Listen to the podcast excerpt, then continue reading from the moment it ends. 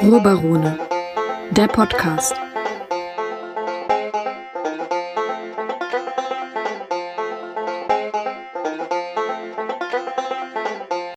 Hallo und herzlich willkommen hier im Ruhrbarone Podcast. Ich bin wie immer Robert Herr und habe wie immer den Maximilian Schulz bei mir. Hallo. Servus. Und äh, wir haben heute wieder ein volles Programm.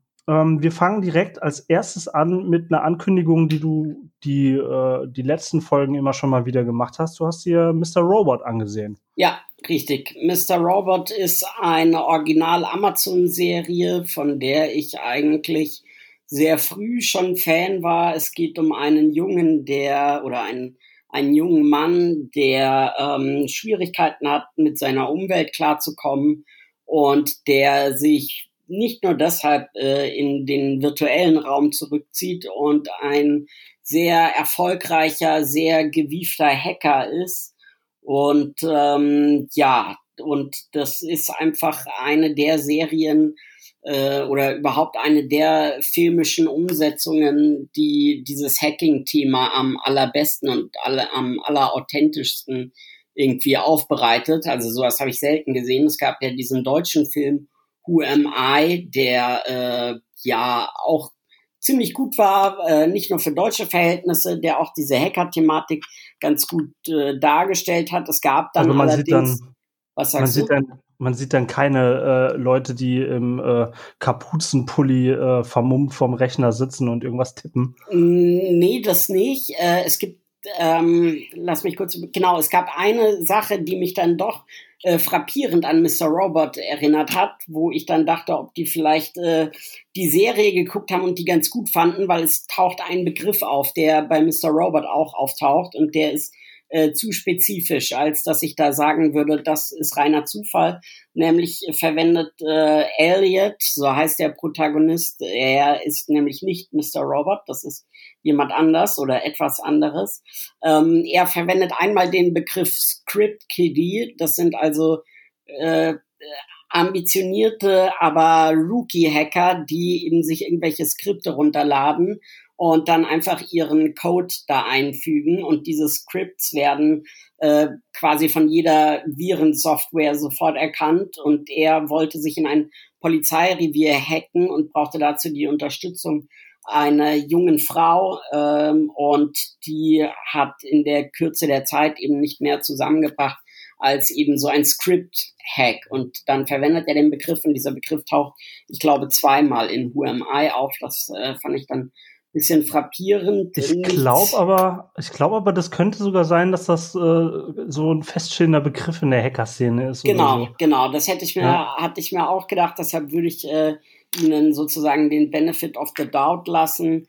Ähm, aber anhand dessen sieht man einfach, wie realistisch diese Mr. Robot-Serie umgesetzt ist. Und es mag natürlich sein, dass äh, echte Hacker sagen, naja, ganz so ist es nicht. Aber es ist eben tatsächlich so, dass er wie bei diesem Polizeirevier nicht eben zu Hause sitzt und dann irgendwelche klugen Exploits schreibt, sondern er braucht tatsächlich auch äh, Bodentruppen sozusagen und er braucht Hardware in manchen Episoden und ähm, und äh, dieses Hacken ist eben seine Welt. Das geht so weit, dass er äh, davon spricht, dass er, wenn er andere Menschen, also wenn er Menschen im realen Umfeld trifft und äh, das mit dem Hacken am Computer nicht ganz so funktioniert, dann hackt er in Anführungsstrichen die Menschen und wenn er in ihre Apartments einbricht, um zu gucken, wer sie sind und ihre Sachen durchschnüffelt, nennt er das Metadata. Und ähm, es ist ein super Cast. Christian Slater spielt mit, dessen mhm. Karriere dadurch auf jeden Fall wieder einen beträchtlichen Schub bekommen hat. Carly Shaken spielt mit eine, äh, ja, wie soll man sagen, sehr charismatische Schauspielerin. Manche kennen sie vielleicht zum Beispiel aus der Comedy-Serie Suburbia. Und dann sind viele Schauspieler dabei und Schauspielerinnen, die man so noch überhaupt nicht zur Kenntnis genommen hat, aber die auch äh, den Bildschirm absolut äh, für sich einnehmen. Und ja, und so geht das eben in den ersten Staffeln und in der zweiten Staffel. Es gibt dann diese große weltumspannende Firma, die E-Corp oder Evil Corp, wie er sie nennt, und die er quasi zum zum Einsturz oder zum Fallen bringen will durch seine Hacks. Und in den ersten beiden Staffeln ist das wirklich großartig erzählt. Die dritte ist auch richtig gut. In der vierten ist es dann so, wie das bei vielen Serien ist, dass mittlerweile einfach zu viele Dinge ähm, angeteasert wurden und die dann wenig spektakulär irgendwie aufgelöst wurden. Also wo man denkt, okay, das war jetzt wirklich nur das. Ähm, es ist nichtsdestotrotz ja die, also das komplette Brainchild dahinter ist Sam Ismail, der diese Serie geschaffen und zu großen Teilen geschrieben hat, der sie ja so ähnlich wie Vince Gilligan eigentlich mit Breaking Bad von vorne bis hinten äh, so durchkomponiert hat, der sie auf diese vier Staffeln eigentlich auch beschränkt hat. Und das ist eine großartige Serie und das ist genauso oft wie bei äh, Breaking Bad, dass man denkt, okay, in welche Richtung geht es jetzt? Und dann zaubern sie von irgendwo noch einen anderen, äh, noch einen anderen Hasen aus dem Hut, aber es ist dann eben kein Deus Ex Machina, sondern es fühlt sich eigentlich alles immer sehr, sehr authentisch an. Und es hat einen phänomenalen Soundtrack und ähm, die Songs passen perfekt dazu. Es ist auch ein äh, originärer Soundtrack äh, zu vielen Teilen. Es, äh, ja, was soll ich sagen? Ähm, Bobby Cannavale stößt dann später noch dazu, der irgendwie immer äh, in letzter Zeit und überall zu sehen ist. Und ähm, und auch wenn es von der ursprünglichen Geschichte sozusagen in der vierten Staffel ein bisschen nachlässt, äh, ist es auf der persönlichen und auf der Erzählebene immer noch extrem spannend und bis zum Ende hervorragend erzählt, weil Elliot Alderson, äh, gespielt von Rami Malek eben, ähm, ein sehr komplexer Darsteller ist und ähm, ja, mitunter äh, nicht immer ein ganz verlässlicher Erzähler, um äh, das mal so anzuteasern. Und es ist eine Serie, die leider äh, auch von den Kritiken äh, oft vernachlässigt wurde. Also sie hat äh, in ihren ersten Jahren viel abgeräumt oder was heißt abgeräumt, einiges gewonnen, auch einen Emmy und äh, Peabody Award, glaube ich, und einen Golden Globe. Und das hat sich dann aber so alles in der ersten oder auf die erste Staffel belaufen. Also die, die erste beziehungsweise die zweite Staffel. Also sie haben dann den Golden Globe bekommen für das beste Drama und äh, dann hat Christian Slater einen Golden Globe gewonnen für Best Supporting Actor und äh, dann bei den Emmys haben sie ihm noch mal einen für für Musik und einen für äh, Rami Malek gewonnen. Das bezog sich, wie gesagt, auf die erste Staffel.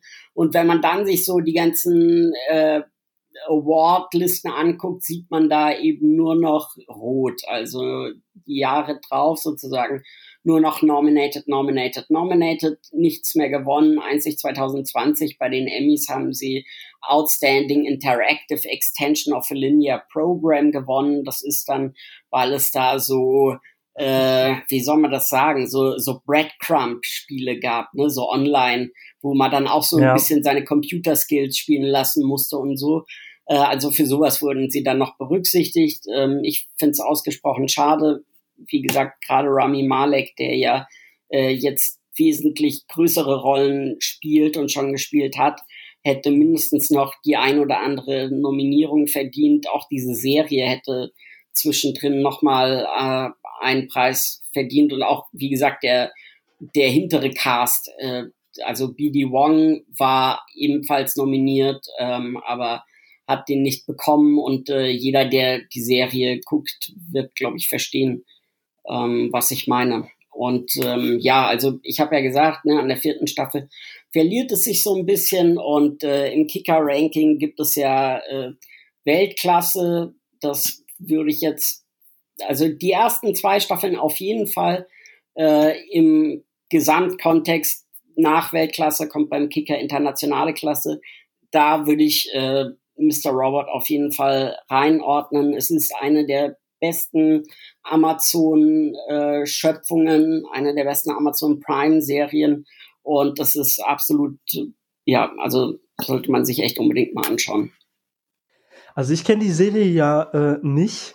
Habe aber auch immer wieder davon gehört, jetzt mal ganz unabhängig von der Handlung, von der schauspielerischen Leistung, ähm, dass, wie du ja auch schon gesagt hast, da beispielsweise durch die Verwendung von einem unzuverlässigen Erzähler auch einfach erzählerisch ganz tolle äh, Möglichkeiten ausgeschöpft werden. Ja, genau. Ähm, also, also sie machen da wirklich was draus, meinst ja, du? Ja, absolut. Und ähm, das, ja, es macht einfach Spaß. Also es ist auch nie so, dass man denkt, na ja, woher hätte man das jetzt wissen sollen, ne? Sondern es ist, ähm, okay. Es hat schon immer auch alles Hand und Fuß und die Serie lässt sich halt die Zeit, äh, die sie braucht. Es sind insgesamt, diese vier Staffeln sind verteilt auf 46 Folgen und ähm, also auch bei IMDb sind äh, die top-rated Episodes alle mit 9,9, 9,8 dabei. Und ähm, ja, also wie gesagt, für mich erzählerisch, darstellerisch ähm, eine, ja, tatsächlich eine der besten Serien. Ja, das ist nämlich was, was ich echt wichtig finde, weil häufig auch, wenn es um sowas geht, so ein bisschen in die Richtung Mystery oder Crime oder so, ärgert mich das halt immer, wenn, wenn die Leute sich oder wenn die, die Schreiber sich ihre Überraschungen dann salopp gesagt einfach aus dem Arsch ziehen. Ja. Da finde ich äh, immer wichtig, wenn man danach sagen kann, nach einer Überraschung, okay, das hat mich jetzt komplett überrascht, aber ich hätte drauf kommen können, wenn ich richtig über die Sache nachgedacht hätte. Das finde ich halt ganz wichtig. Genau. Und das klingt, klingt ja dann äh, klingt ja dann nach einer guten Sache. Ja. Ähm, hast schon gesagt, läuft bei Amazon Prime. Genau. Ähm, ist jetzt äh, vier Staffeln hat das Ganze, oder? Genau, ist fertig. Ich habe jetzt gerade nochmal bei IMDb geguckt. Also die lowest rated Episode ist bei einer 8.1 und die highest Rating sind eben bei 9,9. Und ähm, ja, wie gesagt, also unbedingt anschauen. Sollte man gesehen haben. Ja. Ähm, machen wir an der Stelle dann mal weiter. Äh, ich habe mir ausnahmsweise mal einen, einen Film für euch angeschaut. Äh, der läuft momentan nämlich auf Netflix und äh, sorgt dort, naja, nicht gerade für Furore, aber ist ähm, relativ beliebt äh, in den Statistiken, wenn man den Glauben schenken darf. Und zwar geht's da um äh, Enola Holmes, ah. heißt der Film, läuft auf äh, Netflix. Und ähm, da geht Ach, es. Das ist ein das ist aber schade. Ich dachte, das ist eine Serie. Nee, nee, nee, das ist ein Film. Ich habe okay. zwar auch zuerst, ich habe auch zuerst gedacht, das ist eine Serie, mhm. aber es ist tatsächlich nur ein Film. Ähm, wenn man dann allerdings so ein bisschen äh, drauf schaut, wer da mitspielt, dann erkennt man auch, warum das eine Serie ist, äh, warum es ein Film und keine Serie ist. Mhm. Also als Serie hätte man sich das vermutlich nicht leisten können. Mhm. Aber ähm, so viel schon mal vorweg gesagt. Ich gehe stark davon aus, dass es da noch mehrere Filme von geben wird.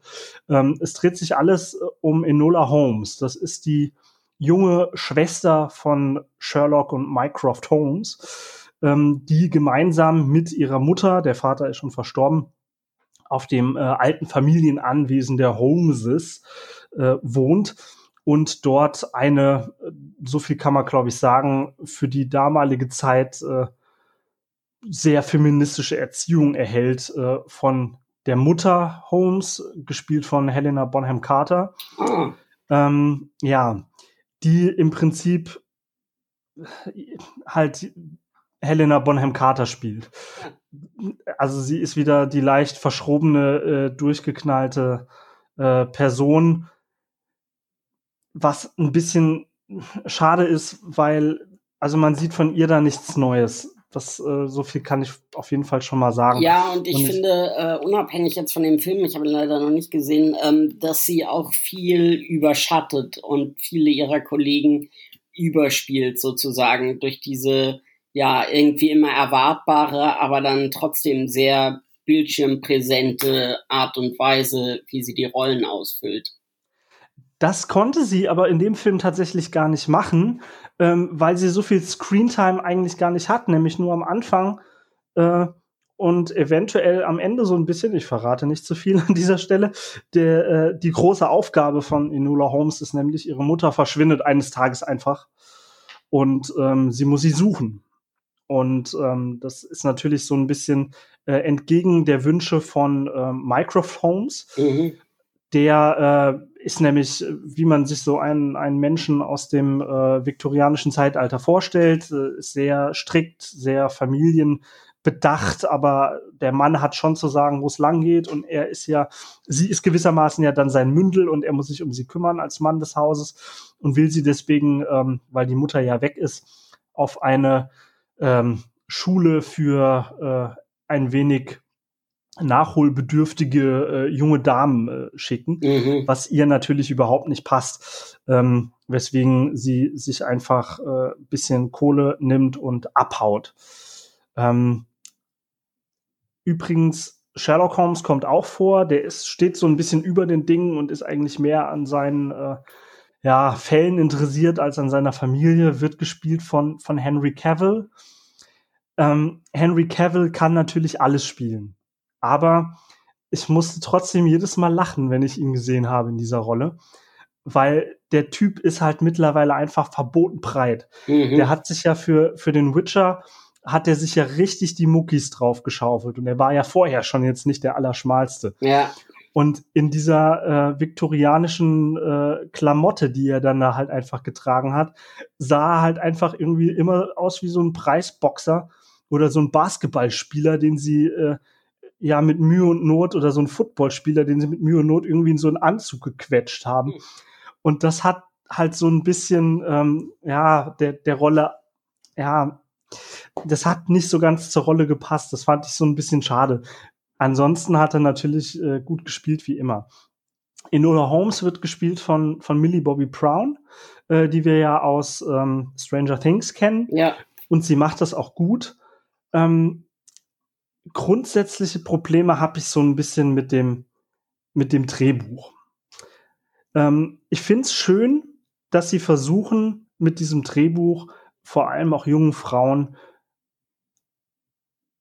Vorbilder zu schaffen, zu zeigen, okay, junge Frauen können was schaffen, äh, die müssen sich nicht von einem Mann retten lassen, ganz im Gegenteil. Äh, Enola Holmes relativ zu Beginn des Filmes rettet schon ein äh, einen jungen Mann, der äh, tatsächlich jetzt nicht der allerdümmste ist, aber irgendwie nicht so wirklich äh, mit beiden Beinen im Leben steht und ein bisschen zerstreut ist. Das, mhm. das war alles, war alles soweit nett. Aber generell finde ich es ein bisschen schwierig, weil sie auf der einen Seite wollen sie zeigen, okay, das ist eine total paternalistische Gesellschaft, äh, eine patriarchale und paternalistische Gesellschaft, in der sie da aufwachsen, gegen die sie rebelliert. Auf der einen Seite. Auf der anderen Seite haben sie sich äh, darum bemüht, das trotzdem so divers wie möglich zu gestalten. Und das war, also ich weiß nicht, man muss sich ja entscheiden, was möchte man dann jetzt machen. Ähm, der berühmte äh, ähm, äh, Inspektor Lestrade beispielsweise wird von Adil Akhtar gespielt, macht mhm. er wunderbar, wirkt aber halt einfach so ein bisschen out of place innerhalb dieser, dieser komplett äh, weißen Gesellschaft, die, die man da eigentlich hat. Ja. Und dann äh, auch andere Dinge. Ähm, Susi Bokoma spielt beispielsweise eine, ähm, eine Teehausbesitzerin, die als Seithassel auch noch ein, äh, ich weiß nicht genau, was es war, es sah ein bisschen aus wie, wie so eine Art, eine Art Judo-Schule äh, für junge Mädchen geführt hat. Und auch noch Teil eines äh, eines feministischen Terrornetzwerks war, das von äh, Enola und Sherlock Holmes Mutter geführt wird. Okay. Was irgendwie so ein bisschen nicht zusammengepasst hat, weil sie dann halt auch zeigen wollten, okay, die Gesellschaft ist, äh, ist, ist, ist so problematisch, dass die Mutter von Sherlock Holmes entschieden hat, nein, äh, um überhaupt noch was erreichen zu können, ähm, müssen sie jetzt Bombenanschläge äh, verüben was dann allerdings beispielsweise von Enola Holmes auch irgendwo verurteilt wird. Das, das will sie ja gar nicht, das findet sie schlecht. Weswegen sie dann, äh, man wird da auch politisch tätig. Also ein zentraler Plotpoint ist halt auch so eine, so eine Abstimmung im House of Lords äh, über so ein, über so eine Reform Bill, die dann äh, mit Mühe und Not man das irgendwie schafft, dass sie, äh, dass sie gewonnen wird. Und das finde ich so ein bisschen, das passt irgendwie so nicht zusammen. Also auf der einen Seite muss man sich halt entscheiden, okay, will ich diese, diese patriarchale Gesellschaft äh, dadurch, dass ich solche Figuren einführe, äh, dekonstruieren? Oder will ich sie als das zeigen, was sie ist und will die Fu Figuren dagegen rebellieren lassen? Mhm. Beides gleichzeitig äh, finde ich schwächt die Botschaft so ein bisschen. Ja, ja, ich verstehe deinen Punkt.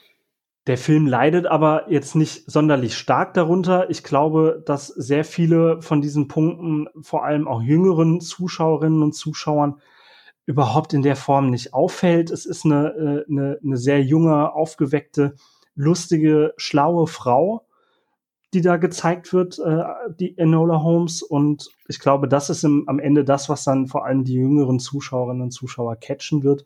Und es ist, man kann sich das gut anschauen. Also das ist jetzt nichts, äh, wo man, wo man sagen muss, äh, oh, da muss ich jetzt zu hart drüber nachdenken. Ähm, es ist aber jetzt auch nicht die politische große Offenbarung, die da einem gezeigt wird. Also ich finde, man kann sich das schön anschauen. Ich hätte auch nichts dagegen, nochmal äh, noch mal einen zweiten Teil davon zu schauen. Ähm, ja, vielleicht äh, ist Henry Cavill dann äh, auch wieder ein bisschen schmaler geworden, wenn es dann irgendwann nochmal einen zweiten Teil gibt. Also kann man sich auf jeden Fall anschauen. Läuft auf Netflix und ist momentan ohnehin sehr beliebt. Ja, klingt gut. Dann kommen wir mal zum nächsten Teil und zwar wieder ein Film und zwar Between Two Ferns. Du hattest da reingeschaut. Richtig. Äh, ich habe festgestellt, dass vor plus minus einem Monat ungefähr diverse neue Folgen von Between Two Ferns auf YouTube zu sehen waren. Leute, die das Format nicht kennen. Äh, der Name ist Programm, buchstäblich. Äh, Zach Galifianakis lädt Gäste ein aus äh, dem Film- und Fernsehbereich und interviewt sie zwischen zwei Fahrenden und ähm, stellt dabei äh, sehr unangenehme bis bösartige Fragen. Beispielsweise hatte er Natalie Portman mal gefragt, äh, I heard you shaved your head for V like Vendetta. Did you also shave your V for Vagina? oh Gott. Und ähm, ja, und diese, dieses Format äh, ist wunderbar zugänglich. Die Interviews sind unter zehn Minuten. Ähm, die Fragen, äh, obwohl gemein, sind nie erwartbar. Ähm, es macht einfach jedes Mal Spaß. Es gibt Leute, die sagen, okay, sie können sich da nur zwei oder drei angucken. Ich für meinen Teil hatte, nachdem ich gesehen habe, dass es da neue Folgen gab, mit zwei oder drei anfangen wollen, äh, weil es eigentlich schon, ich sag mal, Schlafenszeit war. Äh, ich konnte dann aber nicht anders und musste eben doch alle verfügbaren gucken. Da ist dann eins mit Matthew McConaughey, mit Benedict Cumberbatch, mit äh, was habe ich dir, was habe ich dir noch geschickt? Ähm, dann ist da noch eins mit John Hamm, äh, mit Adam Scott. Also es ist ein ein riesen äh, bunter Strauß.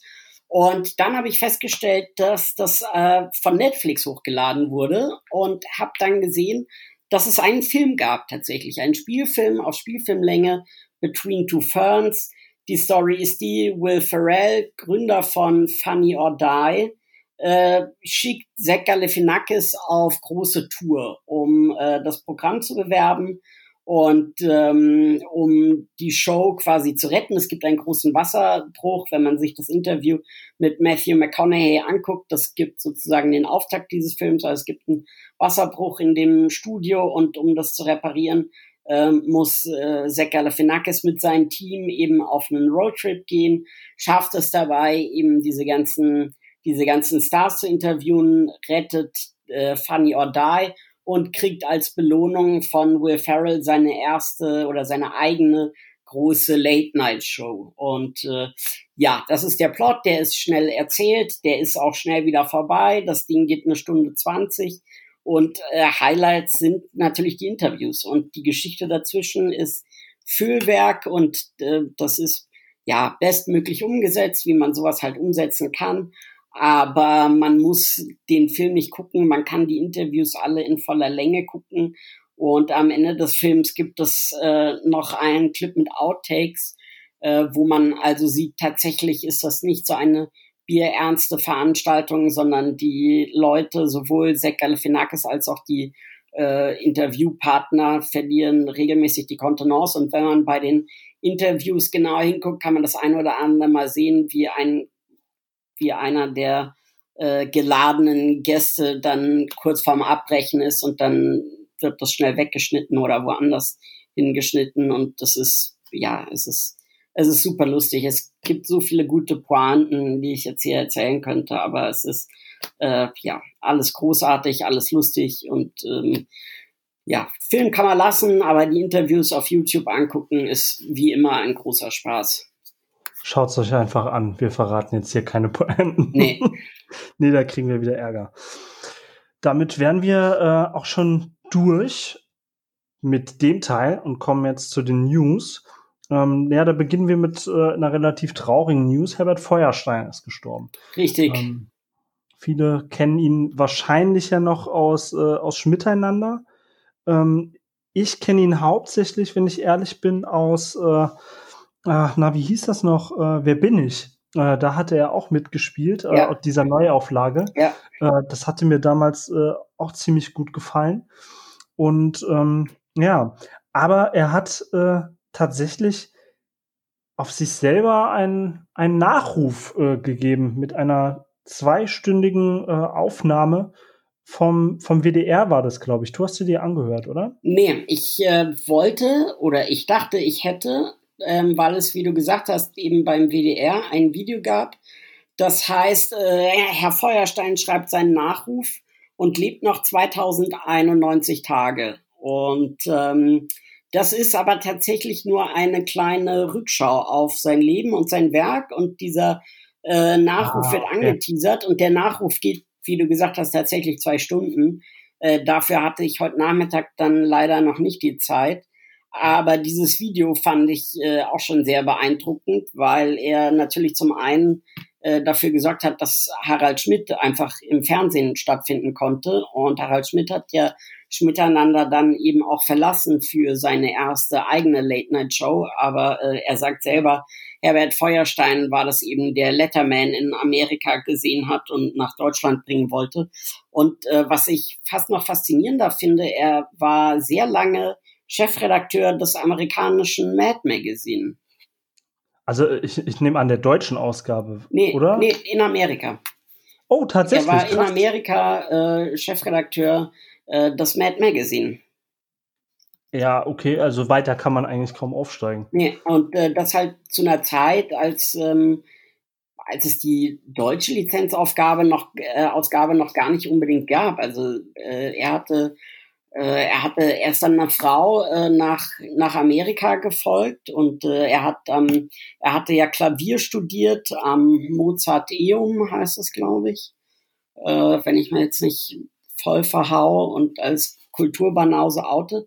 Aber ähm, ja, da hat er eben seine Ausbildung gemacht. Er kam ja auch relativ spät dann erst ins Fernsehen und ähm, ist dann eben einer amerikanischen Austauschstudentin eben nach Amerika gefolgt und hat dann eben ähm, dort die das äh, Chefredaktion des äh, Mad Magazine übernommen, hatte ich so äh, aus dem Film entnommen. Ja, krass. Also äh, der hat, der hat ja sowieso auch so viel gemacht und überall seine, seine Finger auch drin gehabt. Ähm, der, der ist einfach, glaube ich, so, auch was so ein bisschen den äh, etwas besseren Humor äh, in Deutschland angeht. Ja, absolut. Äh, einer der, der mit der Gründerväter gewesen. Ja. Und äh, also ich habe ich hab mir seinen, seinen Nachruf auf sich selbst jetzt auch noch nicht angehört. Ähm, ich habe nur gelesen, dass er beginnt mit liebe Zuschauerinnen und Zuschauer oder liebe Zuhörerinnen und Zuhörer, ich bin jetzt tot. Genau, und, und Sie werden es auch ähm, bald sein. Ja, großartig. Ja. Da, äh, ich bin schon auf jeden Fall gespannt. Ich werde mir das auf jeden Fall gerne gerne anhören. Ah, ich habe mich vertan, ich muss mich korrigieren, nicht, dass wir äh, wütende Anrufe wieder bekommen. Äh, er war tatsächlich äh, Chefredakteur des deutschen Mad Magazins bis 1991. Ah, okay, glaub, aber er hatte schon auch was ja, ja, ja, ja, ja, ja, ja, okay, die genau. haben in New York geheiratet und der war dann äh, ab 68 Chefredakteur äh, der deutschen New Yorker Staatszeitung oder der deutschsprachigen New Yorker Staatszeitung und sein äh, und er hat dann als USA-Korrespondent für die Satirezeitschrift Pardon gearbeitet und dann äh, kam er eben 1969 zurück und äh, wurde dann irgendwann äh, Chefredakteur des deutschen Mad Magazins bis 91. Okay, das hatte ich in dem Film tatsächlich falsch verstanden, aber er war einfach äh, ein umtriebiger und so ähnlich wie Harald Schmidt auch, kam er ja über eine ganz andere Ecke in, in dieses äh, Fernseh, Funk- und Fernsehbusiness. Ja, traurige Nachrichten. ja, absolut. Mit 83 jetzt auch nicht unbedingt äh, das ganz hohe Alter erreicht. Ne? Mittlerweile, ja, kann man eigentlich fast schon sagen, nicht mehr. Aber ich gehe mal davon aus, dass er da mit den zwei Stunden, die er da noch aufgenommen hat, äh, auf jeden Fall noch ein, ein Humorvermächtnis hinterlassen hat. Ja, absolut. Also das äh, werde ich mir auch demnächst unbedingt anhören. Danach haben wir noch neue Nachrichten zu äh, einem Favorite von uns beiden, Borgen. Da hast du was Neues gehört. Genau, es wird eine vierte Staffel geben. Netflix hat hatten wir ja auch in einer der letzten Folgen schon drüber gesprochen. Äh, Netflix hat sich dieses dänischen Politdramas angenommen und es in sein Repertoire aufgenommen und dementsprechend eine neue Staffel angekündigt, mit der man allerdings nicht vor 2022 zu rechnen braucht. Aber allein die Aussicht, dass es da äh, neue, neue Folgen gibt, finde ich äh, ja ausgesprochen erfreulich. Oh, wenn doch nur jemand auf die Idee kommen würde, das auch mit West Wing zu machen. Ich würde mich so freuen. Ja, Aber, das ist wahrscheinlich äh, eine andere Preisklasse. Ist und, ver äh, vermutlich tatsächlich. Und äh, Leon, äh, ohne Leon ist auch irgendwie traurig. Ja, ohne Leon McGarry ist das, äh, ja, naja. Und äh, die, die Leute sind mittlerweile alle richtig alt. Also Alison ja, Jenny gut, ja, hat sich klar. toll gehalten, aber Toby äh, und wie sie alle heißen, den, ähm, wie heißt der, der den äh, stellvertretenden Chief of Staff spielt? Ach Gott, ich müsste es wissen. Ähm, er ist auf jeden Fall auf, äh, er wird je, immer noch regelmäßig in Polit-Talkshows eingeladen in den USA. Und äh, er hatte, also, ich hatte ihn letztens bei Kevin in the Woods gesehen, einer wirklich meiner liebsten Horrorfilme großartig. in den letzten ja. zehn Jahren. Und, äh, und da spielt er mit und da bin ich schon fast aus allen Wolken gefallen, weil er so gar nichts mehr von dem dynamischen Walk-and-Talker äh, aus dem Westflügel hat. Deshalb vielleicht unter anderen Vorzeichen, vielleicht mit einem neuen Cast oder einer neuen Besetzung oder als Satire mit einer oder unter einer Donald Trump Regierung. Ich äh, Bradley Whitford. Alright, alright, alright. Ja, ähm, ja, ich weiß, ich weiß, ich weiß, aber tatsächlich, ähm, ich glaube, man sollte das nicht als, äh, als Satire machen, sondern so ein bisschen der schon eher ein Stück weit ernstere Ansatz von, von West Wing war, war meiner Meinung nach immer der bessere. Absolut. Weil, sie, weil man da gemerkt hat, dass sie dass ich ernst nehme. Ich hatte ihn ja, ja dann absolut. zwischenzeitlich auch noch mal in, äh, in The Mentalist gesehen, in einer Rolle, in der ich nicht verrate, was es damit zu tun hat. Mhm. Aber er, er ist jetzt auch noch nicht so alt. Also ich meine, er ist äh, knapp über 60. Ja. Also naja. Ja gut, als Chief of Staff wäre er auf jeden Fall glaubwürdig und es wäre von der Geschichte natürlich stringent, dass er seinem alten Mentor sozusagen äh, in die Fußstapfen folgt. Ich sehe jetzt aber auch gerade, dass er sogar in The Handmaid's Tale jetzt nochmal mitgespielt hat. Ja, richtig. Ach, ja. Handman's Tale äh, auch großartig übrigens. Ähm, kommt auch nächstes Jahr die neue Staffel. Ist das nicht sogar auch die letzte? Das weiß ich nicht. Davon habe ich jetzt noch nichts gehört, ehrlich gesagt. Vielleicht täusche ich mich auch. Wir wollen jetzt hier nicht zu so viele Fake News in Ja, Zeit. ja, absolut. Kommen wir lieber äh, zur nächsten äh, furchtbaren Nachricht, die auf jeden Fall stimmt. Dune ist auf Oktober 2021 verschoben worden. Was mich natürlich sehr, sehr, sehr betrübt, weil ich endlich diesen Film sehen wollte. Und jetzt sind ja schon die ganzen Trailer rausgekommen und haben mich heiß drauf gemacht. Und jetzt haben sie es ein Jahr nach hinten verschoben.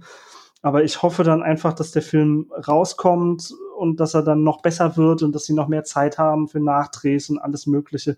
Und ja, es ist natürlich auch irgendwo verständlich. Äh, also man hört ja, dass äh, vor allem Tenet jetzt auch gerade Probleme hat, äh, äh, an den, an den Box Offices einfach die Kohle einzuspielen, die sie brauchen. Also Tenet ist jetzt bei, bei 300 Millionen und sie bräuchten 700 Millionen, äh, damit es auf Null rausgeht. Und ähm, das würde ich Dune natürlich nicht wünschen, aber ach Gott, ich will diesen Film endlich sehen. Deswegen ist es natürlich eine, ähm, eine schlechte Nachricht. Dafür ist Matrix 4 um vier Monate vorgezogen worden und kommt dann äh, zwar auch erst nächstes Jahr, aber dann deutlich früher. Wobei ich ganz ehrlich sagen muss, dass ich jetzt auf Matrix 4 nicht so scharf bin. Ich weiß nicht wieso, aber irgendwie. Ja, müsste ich jetzt äh, auch mal irgendwie Trailer sehen und vielleicht den Credit äh, Score, um zu wissen, wen man da sieht. Ähm, ja, habe ich jetzt naja. auch nicht so den ganz großen Drive zu. Schauen wir mal, was da passiert. Ja. Was schaust du dir als nächstes an? Oh, eine ganze Menge. Also ich äh, habe heute schon mit Bly Männer angefangen, haben wir auch schon drüber gesprochen. Äh, hatte sich heute bei dem herbstlichen, doch tiefherbstlichen Wetter aufgedrängt. Ansonsten hatte ich mit äh, The Swamp Thing angefangen, eine großartige Serie aus dem, aus dem DC-Universum. Genau, oder? richtig, aus dem DC-Universum. Es ist aber ein aus dem Horrorgenre entnommen, wobei man durchaus sieht, dass auch dieses Swamp-Monster einen Beschützerinstinkt hat. Und ähm, das hat mir richtig gut gefallen. Die ersten zwei Folgen, ich warte ja normalerweise oder ich warte ja oft drauf, dass ich das in einem Rutsch durchgucken kann. Aber wenn Sky tatsächlich äh, diese zwei Folgen jedes Mal raushaut, dann lohnt es sich auch immer für einen Fernsehabend, dass man also dann nicht immer eine Folge nur gucken kann.